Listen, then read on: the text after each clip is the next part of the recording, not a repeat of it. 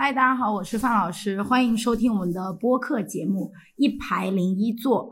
那今天呢，我邀请了一个新的小伙伴，因为大家都知道嘛，因为我是一个美术老师，那我的伙伴当中最多的肯定就是老师了，所以今天也借着我自己的一个小小的优势吧，邀请了一个小伙伴，呃，我们的笑笑老师，让大家先来跟大家打个招呼吧。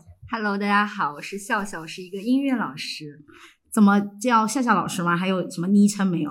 嗯，就叫笑笑老师吧。好的，好的。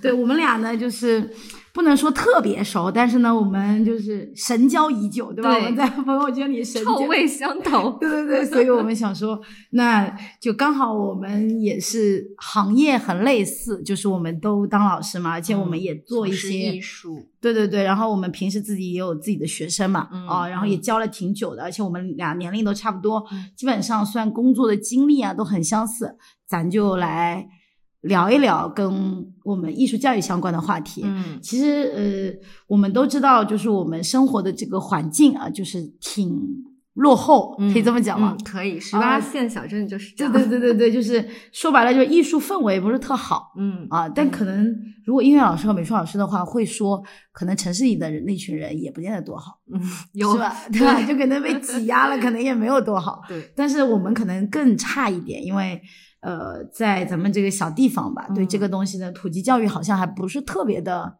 是的，我觉得我小时候在读小学的时候面对的一些艺术教育的问题，就我现在从学生变成教师了，这些问题都还是存在的，就没有什么特别大的没有进步的。啊，没有没有什么变化，而且嗯就大环境挤压的还是挺严重的，就是嗯我们的课程的情况啊，嗯就是没有太得到重视。是的，啊，但总归有有有进步，但是这个进步呢，就是不特明显。对，比啊较慢。嗯，对。然后就先说说我自己的情况吧。好，呃，我自己的情况呢是，就我大学专业不是专门的师范类专业毕业的，我算嗯是设计类嗯啊、然后算半路出家当了个老师。嗯我就阴错阳差吧，当年最早是为了兼职，就赚点钱，然后就当了一个美术老师。嗯后来呢，就是我也做了一段时间设计，那呃设计的那个过程吧，我其实观感不是特好。嗯有机会我们再聊吧，就有机会 阴差阳错就回来当了老师。然后我等于有一种特别的身份，就白天我是一个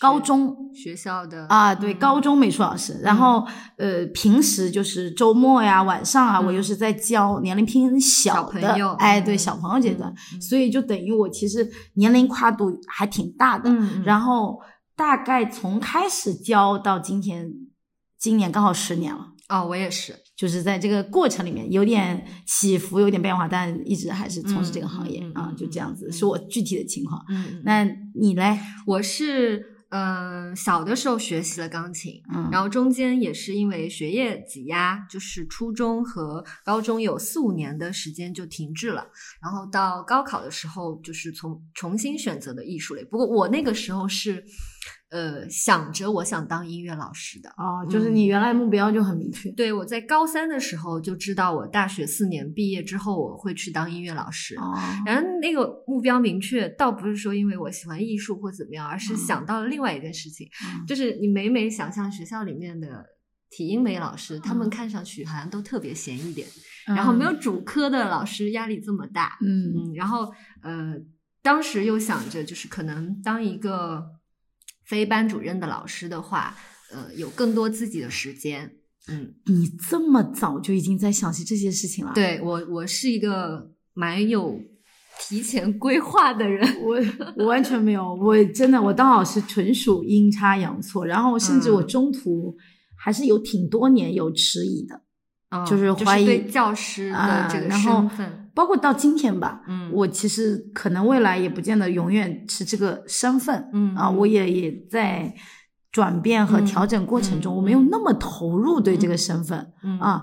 但是呢，我不得不说，我在这个教的这个十年过程中，我是得到了一些乐趣和得到了一些成就感的。嗯，所以呢，我总归对这个行业或对这个这群人吧，嗯我还是有自己的那种很充分的情感，感但不能说嗯我很投入，就很早就是我的理想啊，没有，我没有怎么。哦，那我觉得我也是的，就是就是虽然选择了这个职业，但是当时也只是觉得我只是看上了它的便利，啊，就后面也有痛苦啊什么这些过程。就也没想到，其实这个事情也嗯就是你你真的去从事那个职业之后，你就会发现，其实给你的呃空间也是有限的。然后，其实我中间在教学呃四五年的时候。忽忽然觉得很害怕，嗯，就是感觉看到自己一辈子的样子，嗯你就是永远在那个地方就这么教着，嗯。然后年年那些比赛啊、嗯。项目都一样的，嗯。然后你所做的事情都是一样的，然后教材也是十年不变的艺对对术教材，对对对然后你就觉得那些奖项啊什么，到后面你就觉得我我要这铁棒有何用？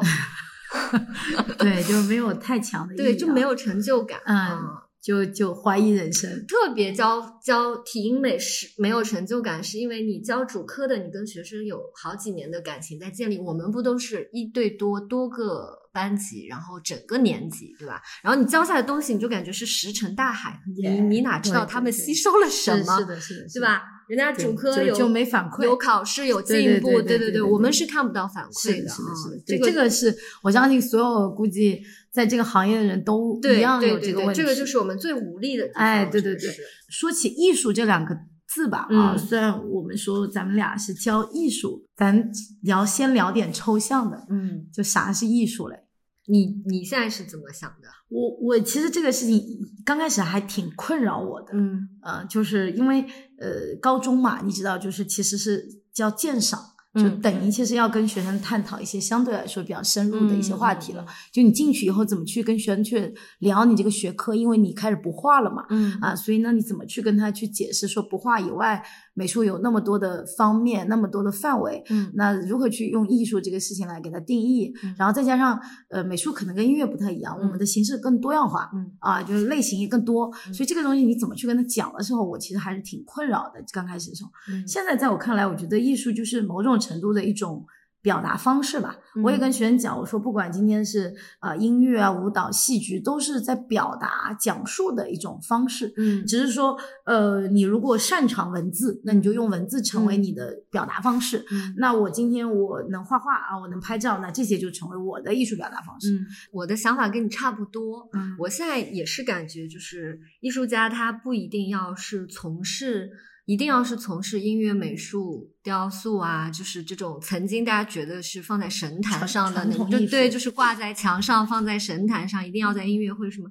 我觉得你如果心里有艺术两个字，它实际上是一种频率，就是你这个人就带着。这样一种频率去做事了，然后你做的事情，它会呈现你这个人的审美，嗯然后你的想法。嗯。我觉得，就比如说你今天哪怕发一条微信啊，嗯。然后你在措辞上有过自己的思考，或者你对标点符号或者空几行你要有一个间隔，就是让人家看着舒服。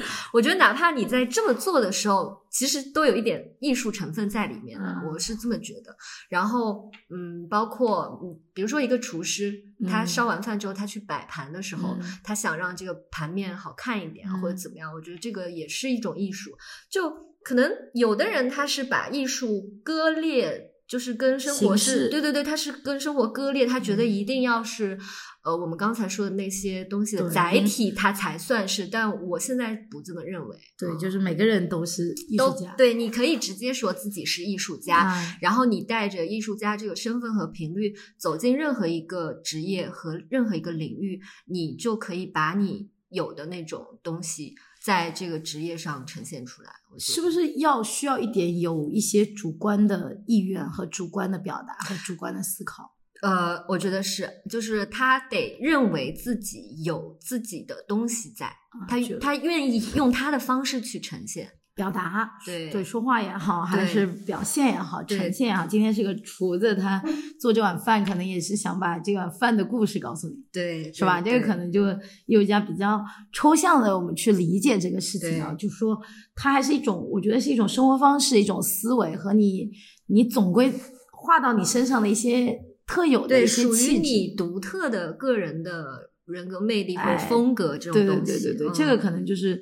对艺术比较好的那种。但是站在功能角度来讲，当然它需要具备一些，比如社会价值啊，或者是嗯人文价值这些，肯定是有这些层面的这个需求。但是我们从人的生活角度来，或者是我们面对学生吧，嗯呃，就是对于我这种高中学生来讲，我也一直都跟他们讲，我说我希望不是说你们学完这一年是说能力提高多少，但是你你有这根弦儿，嗯啊，你大概知道这个是个什么事儿、啊，嗯这个东西挺重要的，不是说你非得要就要创作出什么作品来，嗯你才是个什么东西啊。所以这个我有跟他呃去说这种东西。嗯还有就是，嗯，其实我跟学生沟通最多的就是，呃，我发现我的学生高中学生吧，嗯他们有一个特别强烈的感受，嗯就是他们对他们把艺术和钱挂的比较密切，嗯，就是觉得学艺术都很消耗钱，然后这是第一个嗯啊。第二个就是艺术家都很贵，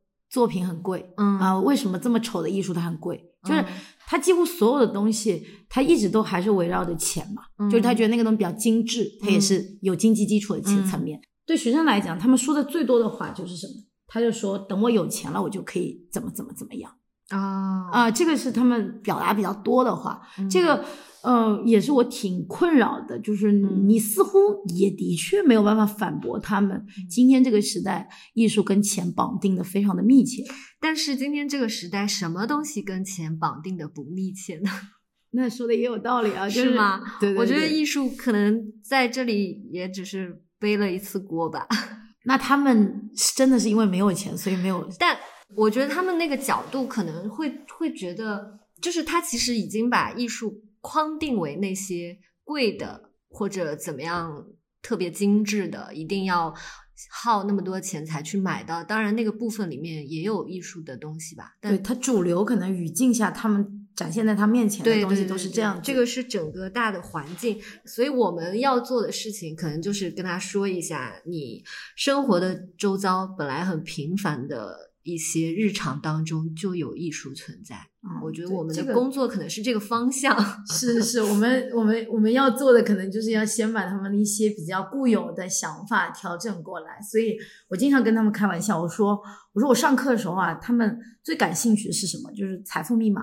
就他们不感兴趣这张画家到底就是画了这个画内容是啥，嗯，他在乎的是为什么它这么贵。嗯，所以他带着其实是这种疑惑在这的，就是说他为什么能画成这样子是这么贵的东西？嗯就包括他对任何的东西的解读，其实我经常跟他们开玩笑，我说你们哪是好奇上课啊，好奇的是财富密码嗯啊，就有点这种意味呢。嗯我觉得这个是不一样。还有就是，呃，我在教学的过程中，我不得不说吧，就是呃，我们面对的这群学生的经济的状况，嗯经济基础，嗯不是非常非常好，可以怎么讲。嗯，不是非常，因为我自己是中学，嗯而且我是在乡镇的中学，嗯嗯就你会发现，其实呃，送去培养过我们所谓的艺术类、美术啊、音乐、乐器啊这些东西，也也是不多的。对，所以是不是受限于，比如说我们十八线小县最大的问题还是经济上面的不富足，以以至于就是还没有足够多的精力和能力，呃家长去把孩子送去做这个。对啊我觉得这是就过于一方面局促。对，这是一方面原因，还有就是。你学校现在我们整个教育体制，它还是偏向于让你去学呃这些分科专业的嗯。东西，它是为了你以后出社会做准备嘛。嗯。本身我们艺术课程在学校当中的比例就不高，嗯，这个部分在教育里面就没有太大的一个显化出来的程度嘛，嗯。所以就就导致了他得去外面学嘛。嗯你不本身不，我还是义务教育呢，嗯对吧？你本身不在这些义务教育的东西里面的，你就得额外花其他时间。然后包括现在刚出来的双减政策，它都是到现在才出来。嗯其实我们艺术课程其实受挤压已经很久很久了、嗯啊。嗯，所以这个双减这个政策当时下来，你有什么想法吗？觉得高兴吗？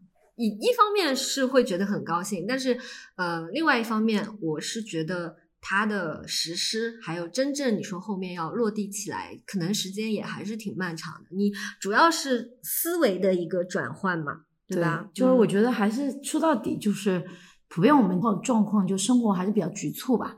接受艺术，或者是真的把艺术当生活这一部分人，总归生活上没有那么局促，嗯就会基本能解决温饱问题嗯啊。所以这个能够保证的话，才有资格谈那个部分。对啊，就就像我跟他们说，我说我来不来不影响你们高考对啊，但是我今天不来，你们就觉得嗯，为啥不来呢？我想你来，嗯所以我说我们艺术就在大家未来生活里面也承担这种成分。嗯，真的影响大家吃饭吗？不影响。你今天不看这个电影，不听这首歌，饿不死。但是听了这首歌，你今天想晚上会愉快一点对我我觉得艺术有一个很大的功能，就是让你快乐的，啊，是让你快乐的啊。嗯嗯，你可能有时候只是自己随便瞎写写点什么，画点什么，你在那个当下你是收获了你的快乐的，然后那个东西跟你平时学的那些很专业啊，然后很学校课程的那种内容啊，可能嗯关系不大，嗯它就是一次课间的发呆或者怎么样啊，就是做一些没有那个效益的事情。做一些浪费时间的事情，对对对浪费时间但是你还是会很开心，是的，嗯就是你就生活里面可能情绪上面啊，包括那种那种很局促的生活里面，需要一些安放的地方，就对需要放的地方。对。对，然后再给你一个容器，让你放一放，然后就这个还是挺重要的啊。对，所以我觉得可能我们教艺术也是让他们自己能找到他去安放他这些东西的一个方式吧。嗯就我们把很多方式呈现在他们面前。这你觉得需要条件吗？就不是所有人都需要吗？就比如说我去年吧，前年我看那个《无依之地》，嗯就那部电影的时候，嗯我其实，在看那个过程中，我觉得这电影挺好的，嗯但我觉得不是所有人都需要的。对，你理解我的意思吗？就是，所以我觉得，就像艺术这个事情一样，就我们都只觉得好，知道它好，但你知道，生活里面就不是所有人都需要这件事情。你是说所有人不是所有人都需要去安放自己的情绪和那些东西对吗？对，为什么呀？就是有些人他挣扎在温饱线上，他要解决生存的问题。这是第一个吧。还有一个就是，你总归在考虑这些问题的人的精神层面的能量是要更足一点。是，但是这个我持不同观点。嗯我觉得情绪的安放是时刻需要的，嗯，不然这个人他会崩溃。崩溃，或者说他不知道自己嗯，怎么样的一个情况下就，但这个是崩溃了，这个是现代社会人的最大的问题。对而且大家也开始重视说什么叫做情绪这个事情，对对吧？这个东西你是只有我们大概就就我们这一代人，我们这群文明人学了一点，读了点书，我们今天还有就胆敢说情绪价值啊对，就这些话，你你你想让你去跟一个就是长辈聊，他就是生气啊。是不是？嗯但是吵架，或者是就是他那个东西没法去跟他理性的分析这些问题。可能我们跟他说的这个东西不是这么专业化的语言，说是你需要情绪价值，或者你需要去搞定你的情绪或怎么样。但是对他们来说，嗯，他们那一代也有属于他们的那种释放方式释放方式，但是他们可能不会用这样的词语去说。嗯我觉得这个东西就是啊，跟人、人类本身诞生就有关的。嗯嗯再说一说呗，咱们也当了那么多年老师了，嗯，你觉得你自己技能上有提高吗？会有什么转变吗？技能点上的提升，我觉得是课程设计。嗯嗯，就是我其实已经厌倦了老掉牙的教材，嗯就是喜欢自己写教材，嗯然后嗯课怎么上也自己来。自己来，嗯，就不按那些东西一套一套的那种很老旧的东西来。今年就换了新的教材，所以嗯我们以前一直用老的教材。我说有些名词，电脑美术，就我说这名词就感觉好像是二十世纪之后就没再用的感觉了，就是怎么回事？这个词就是已经是那种就是你根本没有实艺术教材它都没有跟着时代发展在进化的，对我就觉得那些写教材的好像都是白发苍苍的老前辈，然后很多像我们音乐里也是，就很多嗯歌、嗯我都听不下去，孩子们怎么会喜欢呢？对对对，真的是还是就是就是呃代沟吧，嗯就是他在编的这个过程中跟这个学生有代沟。嗯另外就是新的这个业态和形式有非常大的发生很大转变的那个过程，系统内就比较迟缓一点。啊，对对对你也不能说它不改变，也大家也在跟进，但是就是就是船太大，掉头很困难。对他这个大象，你要让它转个身，它是在转的，我们能感觉到它是是在转，但是是太慢了，就就跟双减一样，就是嗯态度是好的，但嗯就是你那个过程就很很挣扎、很痛苦。对，对我们也大概就是在这种方向上，我们自己底下私底下老师都得自己做一些，就为了能够哪达到自己想要效果，对都要做一些调整和转变。对对，这个可能是我们做的比较多的这个过程。对另外就是，嗯，从我们这个教师的职业来讲，你嗯觉得一个教师来说，什么能力很重要？我觉得是跟学生深度链接的能力。沟通能力，对，呃，甚至都不是浅层沟通的能力。嗯，我觉得你作为老师的话，你的眼睛里要完全看到这个学生，嗯，就是我觉得看见很重要。嗯，都不是说他在你的课堂上表现怎么样，或者他给你呈现了哪些天赋和能力，或者你给他教什么。就是很多时候我们都是过于把老师的身份放得过高了，嗯觉得我们是靠老师在教你们什么东西。嗯，后来我这几年有感觉，就是其实我能教他的东西很少对，啊、就是我其实能做的很少，然后其实大部分得靠他自己。但我的作用和功能就是帮你带带路和给你信心，告诉你说你往前走吧，我在后你给你垫着。对，你不，行的地方，我帮你来。所以我就经常跟他说：“说嗯你随便画，嗯，你放心，嗯，在我手里没有差的东西。对，我我说你觉得那个你就古早的比喻是很对的，就说我们是园丁。啊，对，就你没法教他，真的说你真的在他身上说你你把你的技能点都教他，这事儿他都学不了对，啊。他们就是像种子一样的，他内在那个天赋和他所具备的品质什么都已经在那了，是的是的你就是只能是说灌溉它，或者怎么样的去引导它，就哪边阳光好一点，你给它搬过去；你今天缺水了，你给它浇一下。你但是你不可能让它，比如说它是一颗向日葵的种子，你给嗯它掰成什么小麦、大米这种东西，对对对，就不就是我存在的们。没有办法改造人。对啊我也这么觉对，得就没法改造他。我们但我们可以感染它，哎，对我就觉得是的这样。就只能说咱就，我经常觉得就是我给你足够多的安全感，嗯，嗯，然后给你足够多的信心，，对所以我经常跟他们说，说你需要参加任何比赛，咱都参加，对如果什么事儿咱都帮你。对我说我要不让你的作品贴在那个上面，我说不是为了让你骄傲，而是告诉你有人在帮着你，就是你你想做任何事情，嗯你都有这个机会的，嗯就是我要给你足够多的那嗯个信心，就是你给它释放园子，反正搭好围好，你就可劲的长。对对对，嗯然后就是你随你，就是呃怎么怎么糟怎么来。啊，是哎这个方面，我跟你是一样。嗯然后对小朋友也是这样，就是你弹错了没关系的，嗯嗯，不要紧张。对这个东西一点问题都没有，或者你考级没有过啊，什么那些都不是问题的。就是你去做这个事情本身，你有没有在里面感觉到自己很快乐？就是然后每一年有有一点进步。是的，嗯就是让他留着或在场，其实人是很容易放弃的。嗯，但是永远在场，依然还在这个上面得到那个乐趣和能量，这个东西是需要一点点垒上去的。嗯然后大家每个老师在你身上垒一点嗯这个能量给你，剩下的东西就是你自己释放，是我们管不到，对也也无能为力的地方。对，这个时候老师作用其实很重要。我们你知道，学钢琴的小朋友，就嗯是钢琴界有一句话，就是小时候没有挨过打的琴童是不存在的。嗯，所以就会给大家造成一个印象，就好像学钢琴很很苦苦啊，然后就很累啊什么的。嗯嗯但是，呃，我记得中央音乐学院有一个周海红老师，他有一句话说的我非常喜欢，他说：“不要让孩子学了一门技术，嗯恨了一门艺术。哎，啊，对我就是铭记在心。是的，就这个这个，我有时候在想啊，就可能这个跟老师本人的从容是有关系的。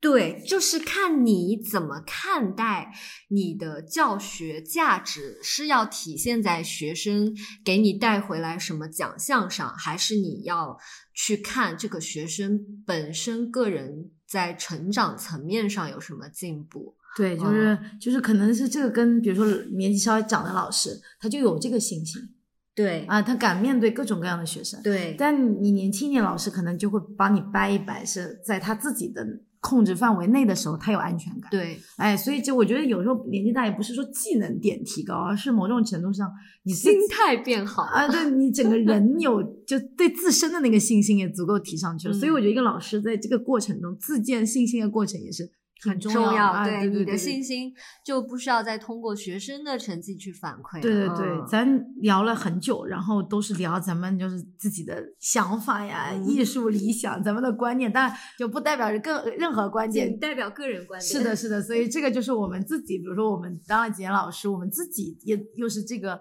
行业从业者，感说说我们自己感受而已，但是嗯我们不代表任何的官方的说法啊。然后，呃，我今天也有我自己的，就是我今天找你来也是想要解决解决我自己的困扰。嗯就比如说大家很疑惑，嗯啊、从我的成长经历来讲，嗯我也不明白音乐老师到底音乐课上了些个啥。嗯，呃，你现在对自己学生时代音乐课还有印象吗？你记得你我有印象，就是有唱歌，嗯。然后就教那啊啊什么东西，但我我就就是我就是那种不好的学生啦，就是嗯我真不行，就是我到今天就是我说了，我到现在在音乐方面的技能点基本为零。但是这个我我我后来有反思，我觉得是嗯我自己后期就是我没有在这个上面得到一点点的鼓励或者说认可，嗯。我很害羞，就是我很害怕嗯，啊、我我我不敢唱，那你喜欢音乐吗？你喜欢听歌吗？那我还是喜欢的。你我觉得你自己做视频啊什么也会配配 BGM 吗？对对对，这个我就跟那个人说到了，就是我说我是一个很苛求的，就我连音频的那个片头片尾音乐，我想半天，就是就是你要找一个一定要符合你审美调性 频率的东西，并且要那跟那一期节目很搭。耶就是你就是你在这样的情况下，范老师为什么会说自己在音乐上没有任何造诣呢？就是 就是我可以听啦，比如说那个学生，我我们也有办公室，大家嗯就是有学生在那表演什么的，嗯。或者我呃音乐老师也经常让我看一些东西，嗯。我是能看出好差的嘛，嗯。就是我能通过我自己的那个敏感力判断一些好差，但我不会讲专业的嘛，我不知道他教他怎么发音会更好，嗯。我不会，但我能判断一些好差，就是我的素养吧，可以这么讲。可以。但是我在技能点上面就是为零，你为什么要追求技能点呢？想用。可以嗯可以展示嘛，那呃，如果是技能点的话，就是可能是需要呃时间，然后需要专业的老师指导一下，然后你去练它。对啊、但是你刚才问我说音乐到底在教什么？我从这个角度跟你讲，就是你你看声音，声音它出现是有两个头的。当嗯我们接收到音乐的时候，是有一个东西它产生了音乐，嗯那个源头它产生了音乐。另外一边是你的耳朵要听到。嗯那有的人他的天赋或者说他的对音乐的敏感度是在听上，嗯像你的话，我就会觉得你可能是有自己的审美，你对你入耳的东西要求会比较高，嗯放在你的作作品当中的音乐，你会有自己的一个对自己的呃、要求。标准啊，对这个，嗯你现在就可以把它看作是你在音乐上的一种呃成就或者嗯。天赋。那另外一个角度就是我们刚刚说声音产生的源头，啊，我们现在不是或者说学唱歌，或者说学乐器，嗯这两个就是发那个人对那个人他要把这个声音发出来。嗯那这个部分就是可能需要时间啊、天赋啊、练习啊这样子的啊。其实大部分人他们觉得自己没有音乐天赋，或者说呃觉得自己这方面不好，都是在于说对他们都是在于说技能点上面，可能说觉得自己唱的不好听，或者觉得自己什么乐器都不会。那这个时候，大家其实可以回到耳朵去想一下，嗯你不会唱、不会跳、不会弹又怎么样？你会听嘛？好听难听你肯定知道的，什么是嗯悦耳的，什么是不悦耳的，嗯。这些就足够了。比如说，在基础层面的教学当中，比如小是有学啊体现的小学啊、初中啊，会有一些阶段性的这种对输入嘛，就是比如说小时候就要唱那种什么音阶，是不是？对，就啊是告诉你，让你去吸收，让你的耳朵去建立习惯，什么样的音乐是让人舒服的，嗯，什什么样的音乐是你会感到悲伤的，然后什么样的音乐是可以让你变得激动起来的，在从小的音乐课里给你留下了种种不同的呃痕迹。嗯，就所以就也简单来说，就是说那个音乐不是说就是要通过它的这个唱，就是唱的多好，嗯。来提高音乐，但是这个就我觉得是比较后面了吧。嗯，啊，就比如说我们比较大去理解啊，这些这种。对，那就是你在走小一点小小一点的这个状况下的我们的音乐教学，比如说我们美术吧，嗯就是小一点，其实大家几岁基左右基本认知就觉得画画嘛，嗯。就我们小时候幼儿园开始就画画，嗯。到小学也画画，就嗯。我觉得大家就画画是一个美术，嗯。就很就对等了，嗯。其实是有点这样子。对，所以我们小时候就是在小学的教育当中，嗯。它真的挺简单，就是用笔开始，就是。它等于就是入门跟敲门砖一样，就是它入门得先从画开始，对。是这个逻辑，对不对？对。那所以像音乐也是按这个逻辑。对，其实小时候美术就是在你的视觉上给你打开一世界的大门，让你知道什么颜色是什么颜色，嗯你看到这个颜色你有什么心情，嗯。甚至你。嗯让小朋友画画的时候，会让他们挑选说，那你这个想画什么颜色？嗯？他在选择的时候，他内在就就有他的审美了呀。嗯。嗯，然后音乐也是，音乐无非是从听觉上给他听一些东西，嗯。然后呃，你看任何小朋友，他们经过广场舞的地方都会嗯激动，都会嗯想跳。嗯然后你晚上比如说哄睡啊，或者怎么样，你给他听什么嗯音乐，他有的小朋友会自己选择，说我今天想听什么，或者我要听那个什么歌，这些就是我觉得他内在的视觉和听觉上已经开始建立自己的审美了。哦，嗯，那在比如说音乐上面有没有，比如说某个阶段小孩儿最好有能有怎么样子方面的能力，哪方面的能力有这种就阶梯性的那种概念？没有这么固定的把音乐割裂到每个年龄阶段的嗯就做法，呃，就是跟本身理解能力有关。对，跟本身理解能力有关，然后呃，跟他的自身所带来的一些特点也有关。有些小朋友他喜欢安静，有些嗯喜欢比较吵、比较闹的动感的东西。嗯这这个地方可能也是需要家长有一些观察的。哦嗯嗯，我们小时候在课上面就没啥印象，大家读过来就印象不深嘛。嗯一个可能是课内容太少了，嗯，其次呢就是的确就是 我们没有让你背书，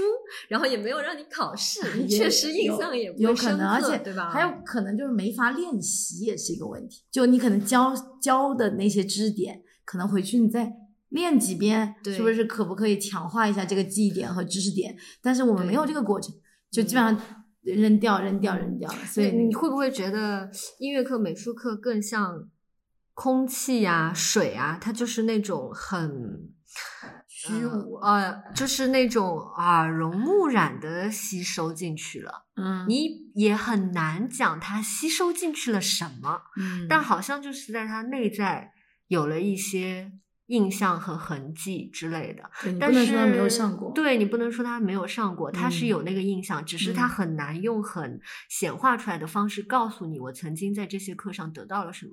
像主科的课程就可能更像吃饭嘛，嗯，就是他一天点天长大，嗯就是在身体、身高。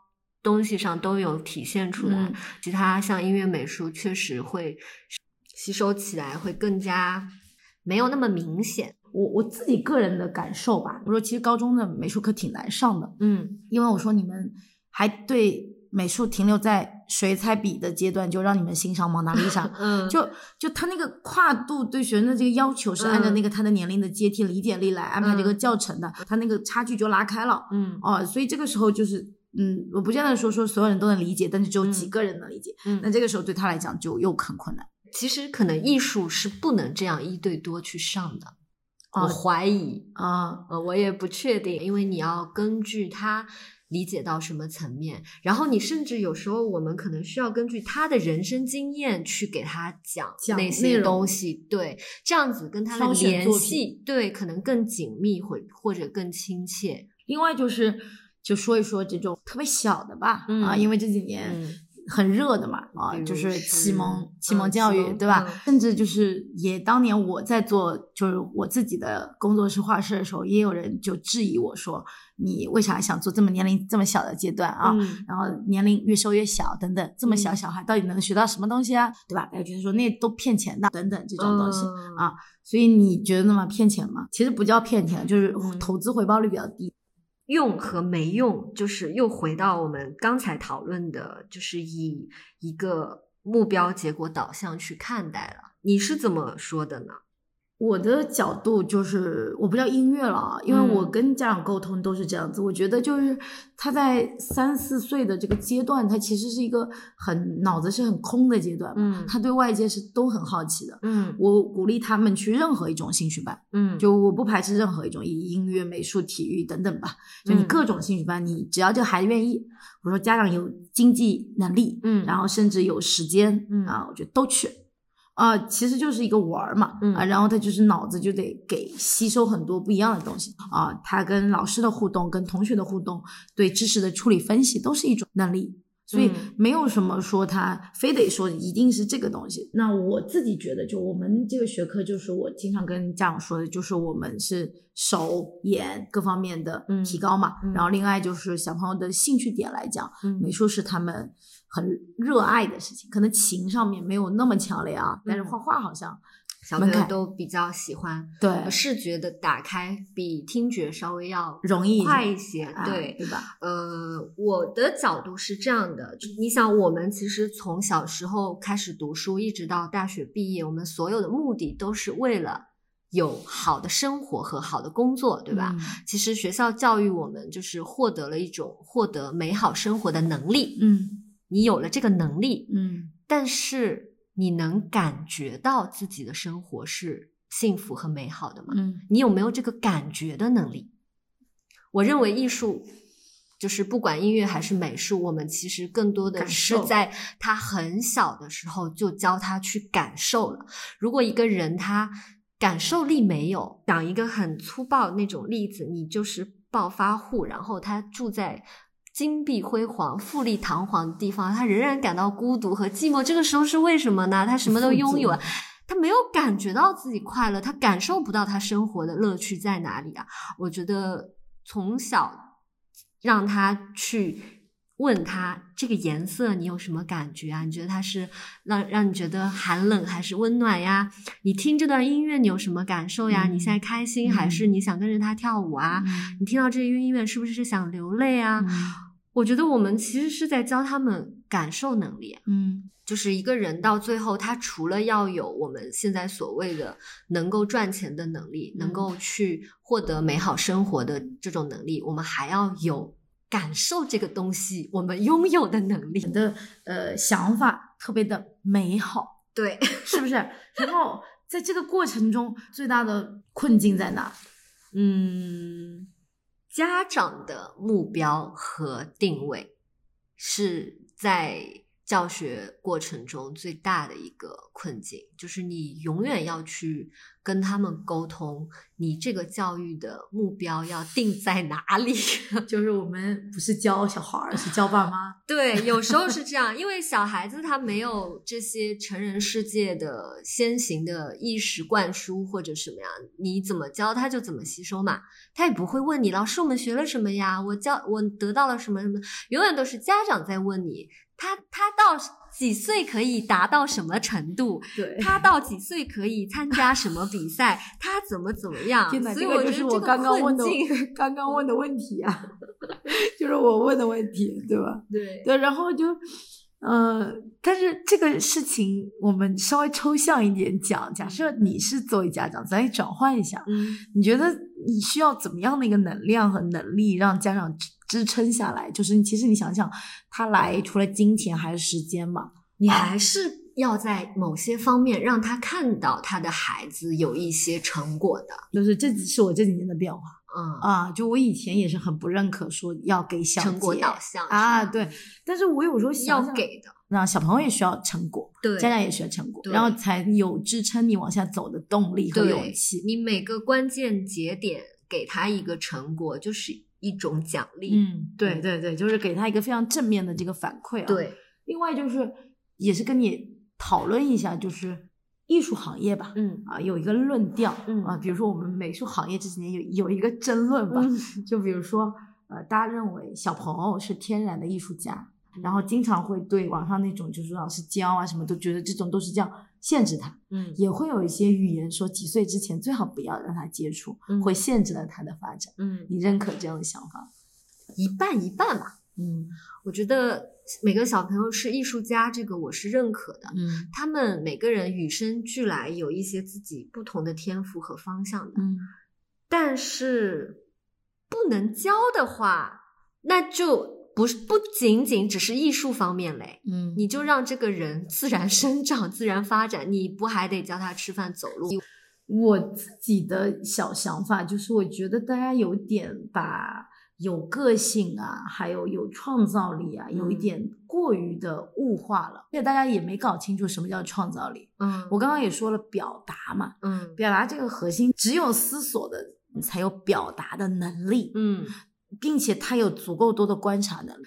我说最好是要历尽千帆，归来仍是少年，这个比较重要。嗯，就说你学了一圈，你有你碰撞这个世界，对世界所丑陋什么东西你都见了，哎，但是你依然保持一颗赤子之心，你依然嗯还有感受力感，你能体谅别人，你不是丧气的，你有这种还有这向上的力量。嗯这个选择是需要某种能力的，嗯，就是像你刚刚说的表达也是，对，我们学了艺术或者我们有了这些技能点之后，你对外呈现的时候，嗯你不能只有灵感和感受了，嗯你要用逻辑去挽结，对对？吧？对，不是创造力，它不是迸发了，在那没有了。那你一瞬间的火花，你拿什么给人家看？人让让人家证明你是有创造力。所以这个我觉得是涉及到真正好的作品，或者说创造艺术家，或者说你说一个人有创造力，我认为他是有两个能力，就是。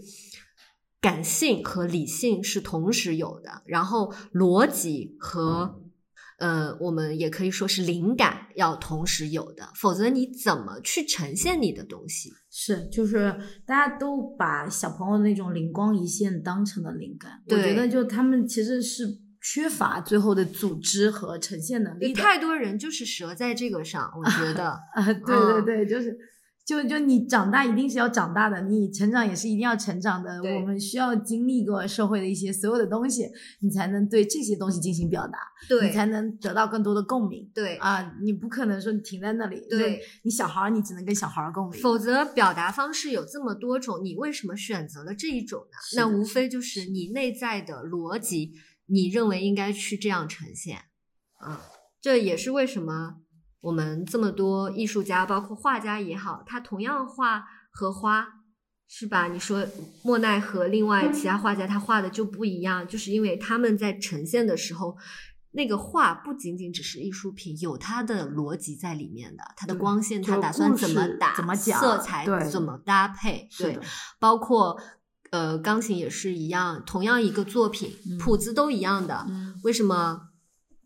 呃，这位钢琴家和那位钢琴家，他弹出来的东西就不一样，因为他嗯们在呈现出来的时候，他决定在这个地方慢一点，嗯那个决定在这个地方声音重一点，嗯或者他决定在这个地方他要情绪激昂一些，嗯这个就是他内在逻辑，他认为这个音乐我应该这样处理啊，所以，这个就是我们最终这个艺术作品本身是一种创作，对。对吧？他学了以后，除了就是说滋养我们自己本身以后，还有一种就是创作本身，对他要向外表达呈现了，对，就是我经常觉得，如果你是纯个人欣赏的那个过程，其实是没有快感。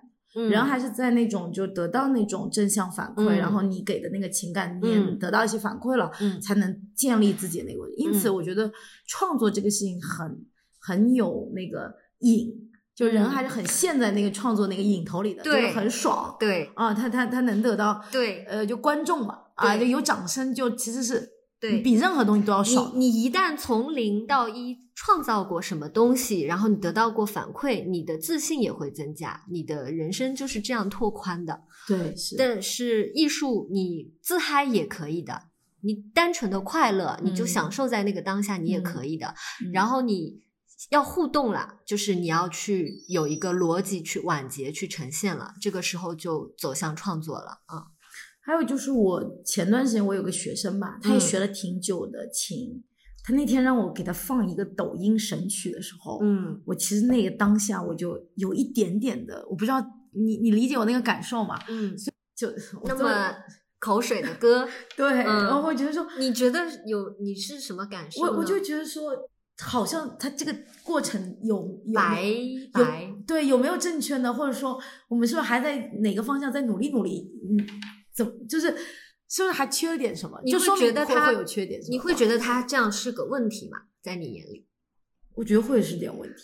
但呃，所以我的感受不一样，我觉得不是个问题。哎，嗯就是用一个比喻吧，不知道嗯恰不恰当。你每天也会吃主食，嗯就是健康，大家都知道要健康正常的主食，嗯但你每次吃炸鸡，你还是会很快乐嗯啊，就是这么简单。嗯我觉得听口水歌没有什么问题，一定是那个口水歌里面简单的旋律和简单的频率让他得到了治愈。就有时候人生可能没有那么嗯，我理解标准和正确，嗯，但是因为他的路径本质来讲是未来有可能成为一个琵琶演奏家，不叫演奏家从业者。嗯嗯，然后这也是我这几年的迟疑，你理解我吗？就是因为嗯我们这几年，就是我是设计方向嘛，我嗯更有感受，就是设计师是知道烂的嗯啊。就像我替别人干活的时候，嗯我会告诉他们，我不要署名。啊。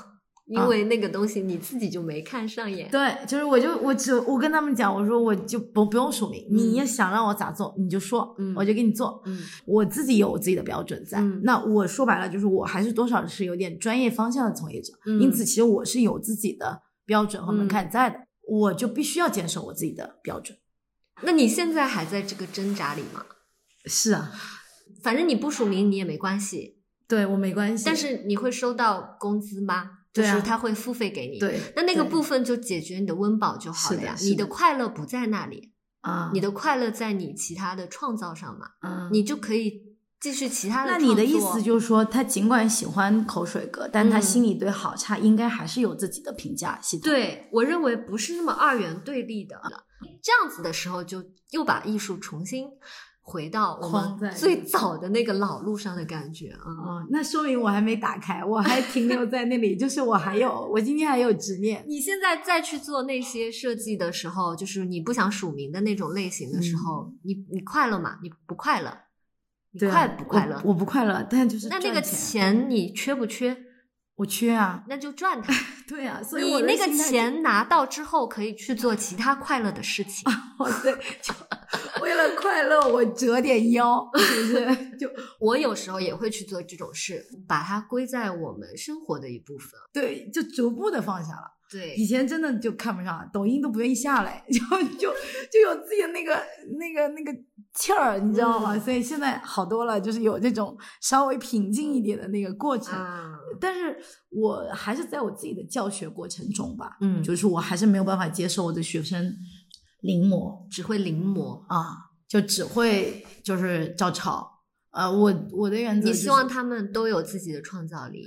就是我就是一直都跟他们强调，就是呃，我很少会拿完全的参照模板给他说，你就今天就画这个。嗯呃，我只会给给一部分嗯啊，只会给他一些方法因为嗯他有时候会很信奉你是权威嘛，嗯，他会给感觉你给的那张纸上面那个东西好的嘛，嗯所以这个东西就很可怕，就是他某种程度对定义好了这个事情，他对他达不到的时候，嗯他其实是很痛苦的嘛。所以我尽量的就是还是希望他能以创造为导向，还是少抄嗯啊。但是我原则上就是也要多看了，嗯所以我会给他们准备一些呃素材的内容。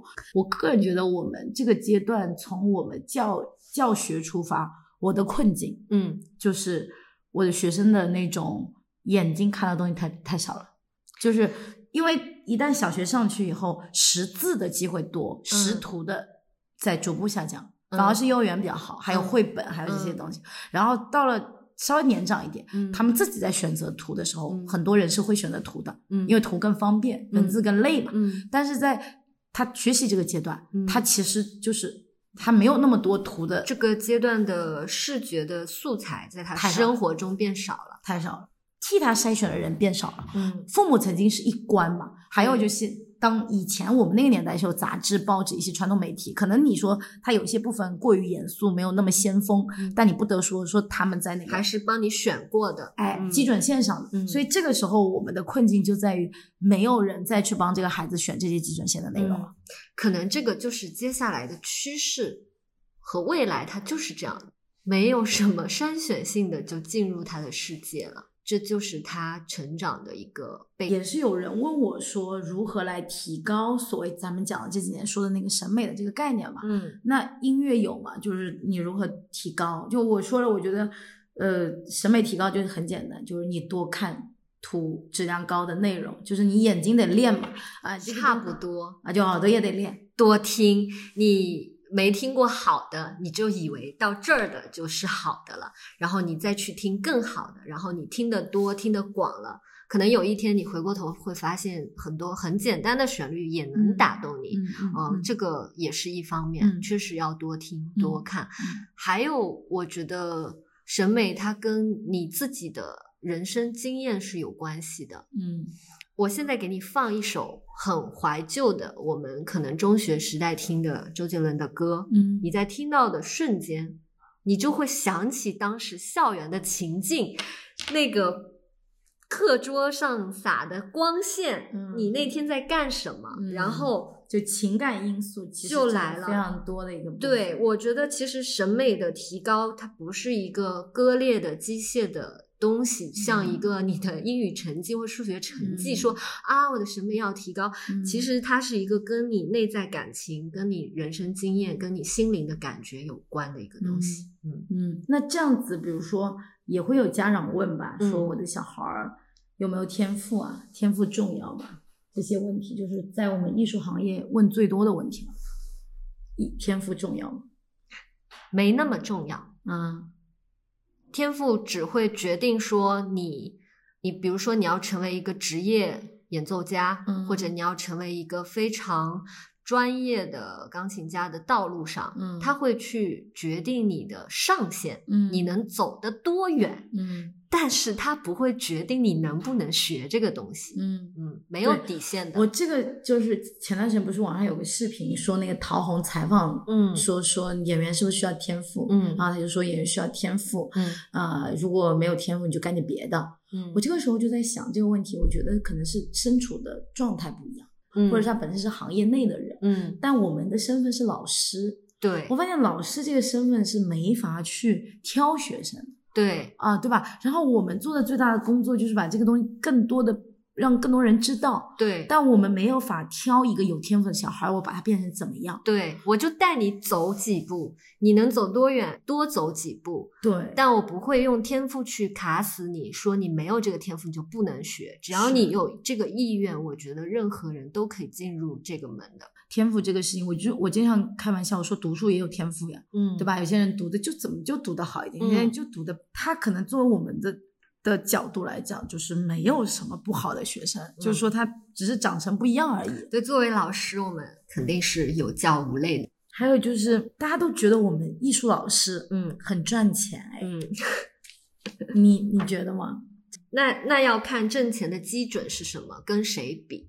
嗯，我自己的那个感受啊，就是我觉得是做过机构嘛，嗯就我等于就是本质来讲你是要运营，因为嗯你有多人要等于我现在状态是要发工资的嘛，嗯啊，是吧？就我我多的一些触角，我的观感很清楚，嗯就你要明白，教师就不是一个赚钱的行当，嗯，但是老板可以。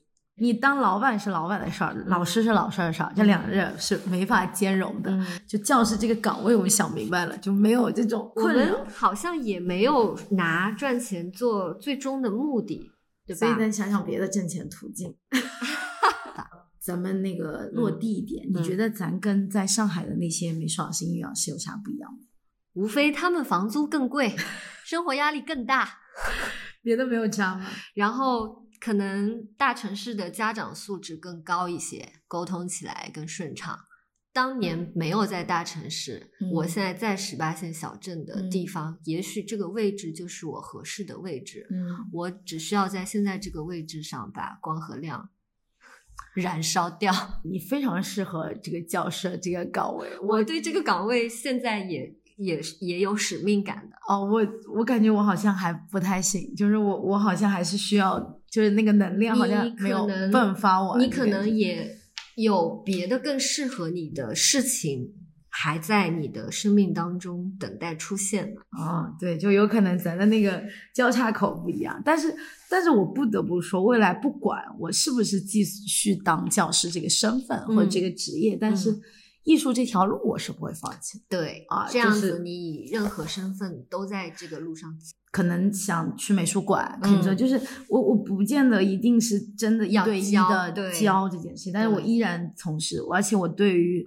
儿童的艺术教育这件事情，我还是抱着非常大的热情热热啊、对，嗯而且我也甚至认为非常重要吧，就是嗯它比成人阶段要让我觉得有意义很多。就嗯像你说使命感，嗯我在教室上没有使命感，但我对基础的对，你可以用其他方式。啊，对我对基础教育和普及家长是不是也是一个部分？嗯啊，这个东西可能，哎，我不见得未来一定是老师吧，对但是但是这个身份我还非常的认可对你可能最后会用很多殊途同归的方式和形式去完成这个事情啊。对我觉得它很有意义，很重要。对，哎像我的话，我会很明确，我未来一定会成为一个艺术学校的校长。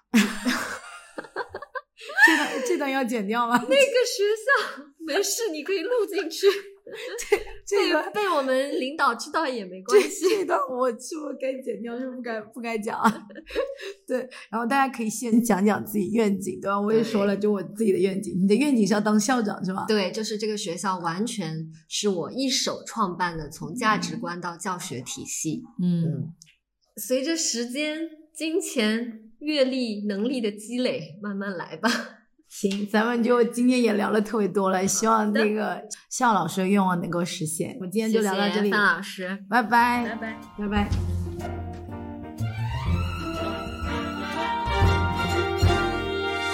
睡觉前听一张老唱片，睁开眼换上新的 T 恤，公车站后炫目的墙面，飞奔而过的花瓣少年，老爸常念叨他的以前。翘首以盼排队在剧院，穿着西装领带不能显，辛苦半月换一张票券，深呼吸，我跟他说这小道理，艺术不用正襟危坐，处处都可以发现美丽。哦，小路旁。乐手把田野当琴房，老工厂变成美术馆，舞蹈在屋顶上。林荫道交织，亲吻落叶，广场上月光拥抱喷泉，用年轻把音乐书写，用温柔伴城市入眠。夜幕降临，用流星做画笔，一笔一画点缀西方的彩霞。风儿轻吹摇曳的铃铛，阳台上他们互道晚安。我已经慢慢的成长。二十年来，收获不一样的营养，轻松去面对生活。哦，艺术其实就在我们的身边，对不对，老爸？